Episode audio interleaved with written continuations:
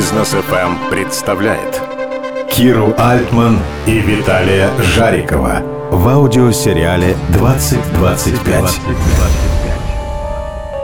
31 серия. Дневник наблюдателя. Партнеры НОА. Как понять, с чего начинать? Какой алгоритм действий должен срабатывать и в какой последовательности предстоит работать нашему изобретателю в деле создания технологии из сервиса НОА? Об этом Кира Альтман говорила с Артемом Ларинах, партнером Ernst Young.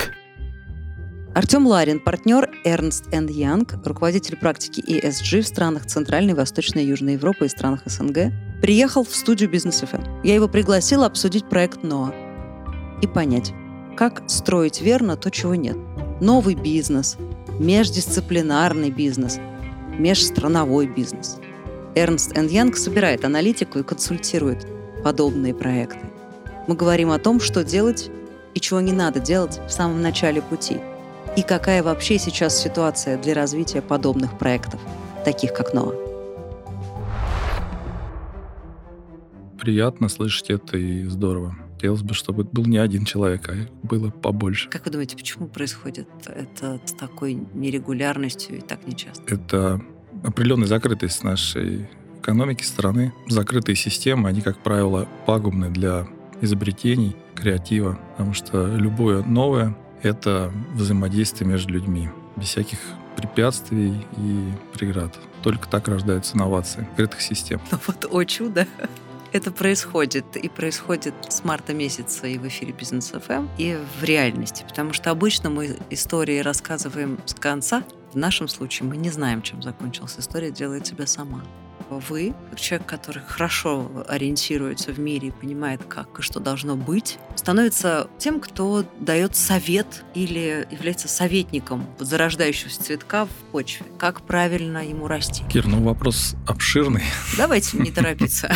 Первое, действительно, если это масштабируемая разработка, ее необходимо, конечно же, сначала защитить. Патент, соответственно, юридическая защита бренда, ресурсов, чтобы потом на это не отвлекаться. А где бы вы делали патент? Ну, конечно, ведущие страны. Актив должен быть защищен юридической практикой таких юрисдикций, как США, Великобритания, Евросоюз. Это длительный процесс? Мне кажется, это может занимать от э, трех месяцев до нескольких лет, в зависимости от сложности разработки. Следующий, наверное, этап — это после правильной защиты масштабирование, привлечение в эту историю заинтересованных инвесторов, предпринимателей, производителей, потребителей. И это тоже лучше делать не у нас, начинать с юрисдикции, где к этому заинтересованные стороны проявляют большее внимание. То есть тоже Европа? Да.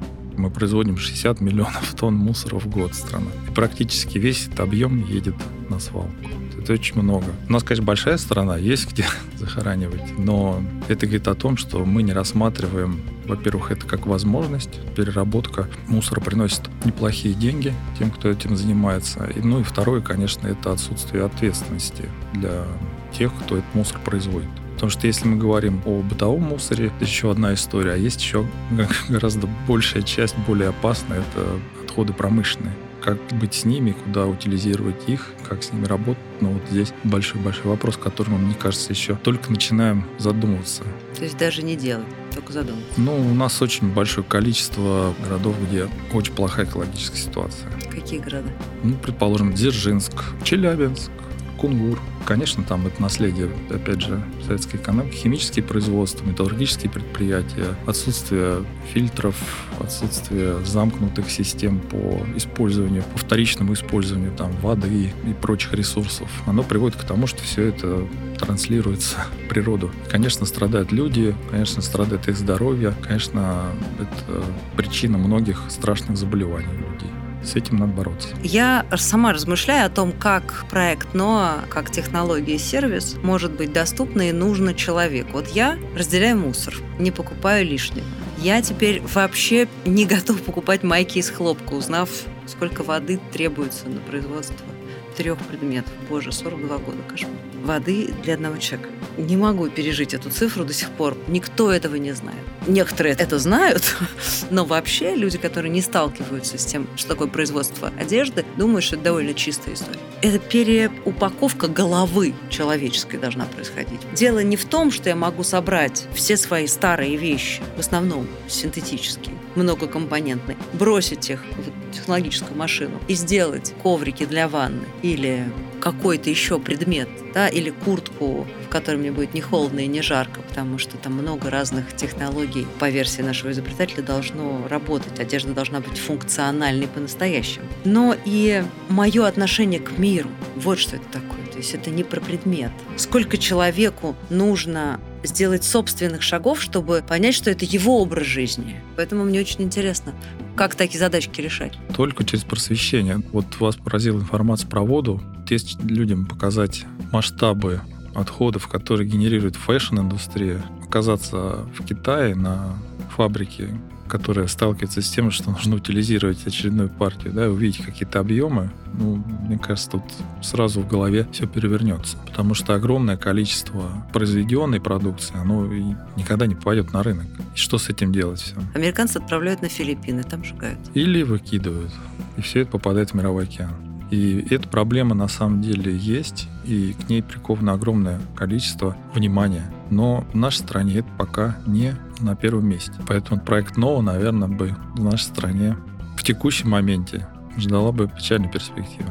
Я думаю, правильный рынок там, где осознанное потребление – это норма и тренд. То есть Германия, Швейцария, Швеция? Германия, Швейцария, страны Западной Европы, Нидерланды, Бельгия, Франция. Там действительно мало того, что осознанное отношение потребителей и понимание проблематики, так там и регуляторная база совершенно другая. Огромное количество законов, которые регламентируют количество отходов, практику поведения дальнейшей с ними, соответственно, механизмы использования, запреты, запрет одноразовой пластиковой посуды, к которому мы никак тоже вот можем подойти рано или поздно непременно это произойдет. Перелом в сознании произойдет. Молодежь уже мыслит по-другому. Вот за ними будущее. Дайте нам еще 10-15 лет. Я уверен, что эта проблема будет одной из основных у людей. В нашей стране. В нашей стране, да. Вы говорите о том, что если компания выстраивает отношения с устойчивым развитием и думает о том, что она оставит после себя, ну, то у нее есть шанс у этой компании. Это у НОА есть. У НОА есть шанс, да очень неплохой, потому что... Но не в нашей стране пока, я поняла. Нет, ну просто потому, что проблема очень серьезная, и регулирование, финансовые последствия для компаний, которые не стали на путь устойчивого развития, они будут ну, катастрофичны. Бизнес будет переставать существовать, потому что реализация любого из рисков в E, S или G, оно приводит как правило, катастрофическим последствиям. Environmental disaster приводит к тому, что компания уходит с рынка. Социальный след, который бизнес оставляет, он тоже может стоить будущего. Забастовки, плохая репутация. В современном мире таких вот ошибок не прощают. Мы, как страна, которая в глобальную торговлю встроена, так или иначе, мы эти тренды будем перенимать. Все крупные производители, они заботятся о цепочке поставок, принимают стратегии построения цепочек поставок на 30 лет. Любой уважающий себя производитель он не будет сотрудничать с поставщиком, у которого плохой экологический, социальный или там, корпоративный имидж. Вот и все. Дорогие компании, вы слышите, о чем вам да, говорит? Абсолютно верно. Ну, то есть это вопрос выживания. Вы, как человек, который видит картину сверху, понимаете, что когда сервис-технология, но возникнет, превратится в бизнес и начнет себя множить из Европы в разные стороны, те цепочки привычные, логистические, которые выстроены, они начнут рушиться. И это очень большому количеству компаний не понравится. Да, но тема интересен. Путь предпринимателя, что он... Что он будет убит, не дай бог. Нет, что ему приходится преодолевать огромное количество препятствий на своем пути. Безусловно, есть риск того, что традиционные цепочки поставок будут рушиться. Многим компаниям не найдется места в новом мире. Ну, с этим ничего не поделаешь но просто работать по старым лекалам, что называется, ну, уже невозможно. Там, скажем, капитаны мирового капитала каждый год говорят о том, что, в общем, в текущей модели потребления существовать невозможно. Есть э, определенный индекс, да, который рассчитывается с 60 -го года, скажем так, баланс ресурсов, да, и в этом году мы к июлю 167% там, ресурсов планеты проели. В 64 году это было там за год 60%. Ну, нам просто планеты не хватит, если мы будем 7 миллиардов человек пытаться обеспечить ресурсами по старой модели. Про предпринимателей я более-менее понимаю, что они рискованные ребята и этим сильны. И наш русский Илон Маск, Виталий Жариков летит э, в свой космос, и слава богу. А вот за что отвечают консультанты? Какая ваша ответственность? За что вас за воротничок берут? Наша ответственность заключается в том, что мы обеспечиваем качество суждения своего, помогаем инвесторам прочим заинтересованным сторонам сориентироваться в том, как раз-таки, что есть фейк, что фейком не является. И ответственность наступает там, где мы не смогли отделить правильно одно от другого. Вот за это нас призывает к ответу. Но таких ситуаций немного, но тем не менее мы стараемся в своей работе следовать очень жестким правилам, политикам, поэтому в нашей организации риск практически исключен. Тогда насколько вам было бы интересно включиться в историю снова? Хотелось бы ее знать глубже, лучше, следить за ней? Да, нам было бы очень интересно, потому что я вот не ученый, да, не технолог, но мне кажется, это очень перспективная история, потому что проблема использования вторичных ресурсов стоит очень остро. Особенно вот опять же, у нас в стране. Нам необходимо искать выход из ситуации, в которой у нас такое количество ресурсов уезжает каждый год на свалку. А вы готовы лично меньше потреблять и свою старую одежду бросать в машину новую? Конечно, готов. Более того, мы вот э, среди сотрудников популяризируем такую историю. У нас стоят специальные, скажем так, фундаматы в офисе, куда можно сдать старую одежду. Это не про переработку, скорее про социальную ответственность, про то, чтобы помочь людям, которые нуждаются в помощи. Я уверен, не только я, а огромное количество людей подключилось бы к проекту. Вузы, предприятий, кто работает с текстилем, да, спецодежда. Вот это вот направление, оно абсолютно заинтересовано в том, чтобы возвращать в оборот огромное количество материалов, которые они не используют. Но отсутствует нормальный механизм ее переработки. Если бы были опять же, прозрачные поставщики, которые брали бы на себя эту ответственность, забирали у вас сырье, мусор, спецодежду и возвращали бы это в виде возобновляемого источника, это было прекрасно. Другой вопрос, что здесь еще вот вы правильно говорите, я сортирую. Что происходит дальше с мусором, который вы отсортировали? Это же большой вопрос. Может быть, в том числе у нас люди не доверяют, может быть, они не занимаются скажем так, более осознанным потреблением, потому что не доверяют, что произойдет потом. Приезжает какой-то грузовик, увозит куда-то. Все это сбрасывает в себя. Но сегодня у меня был момент, я была в гостях, и э, моя приятельница дает мне пакет, говорит, это вторсырье, а вот это в общую. Я подхожу к мусорным бакам, где стоят ребята, которые работают дворниками. Я говорю, это мне куда? Они говорят, неважно.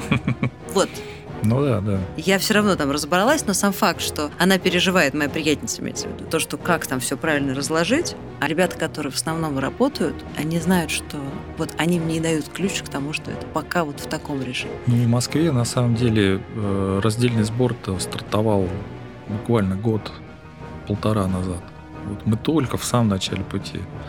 Я уверен, что там, через какое-то время это будет, ну, будет неприлично выкидывать мусорный пакет, не предназначенный для этого бак. То есть все-таки через стыд, как Грета Тумберг призывает? Ну, в том числе, конечно, mm-hmm. потому что это часть имиджа приличного человека, заботиться о, о ближнем, о природе, о братьях наших меньших.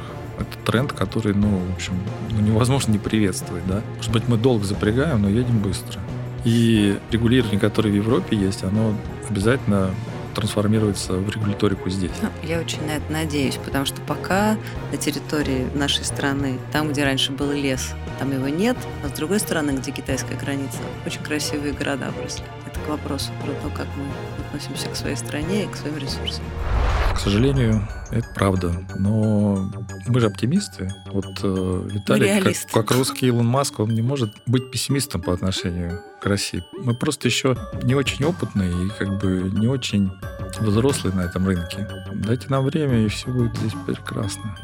Подрастет молодежь, вот, она продолжит эту работу. Как вы думаете, может подобные идеи начинать просчитывать? Посчитать могут многие. Там очень много пока вопросов, поэтому интересно, как это делать вообще? Необходимо построить качественную финансовую модель, я бы так сказал, как консультант. И от бизнес-идеи перейти в фазу бизнес-планирования, на которой как раз-таки ответить на все те вопросы, на которые сейчас ответа нет. То есть очень внимательно посмотреть на историю с ресурсами, да, на энергообеспечение, на рыночность, ценообразование, на те как раз категории потребителей, на тот объем рынка, который вы рассчитываете. Да, и с помощью там, непредвзятых консультантов можно, в общем-то, довольно быстро и качественно посчитать, найти какие-то ошибки в моделировании, в просчетах. Может быть, где-то более амбициозные поставить даже задачи. Все это такая работа, она, уверен, знакома Виталию. И, кстати говоря, даже на бизнес-план можно получить некоторый, скажем так, комфорт и уверенность. Если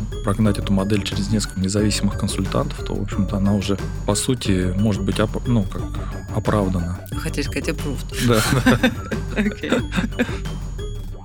Артем Ларин, Кира Альтман. 2025. Продолжение следует.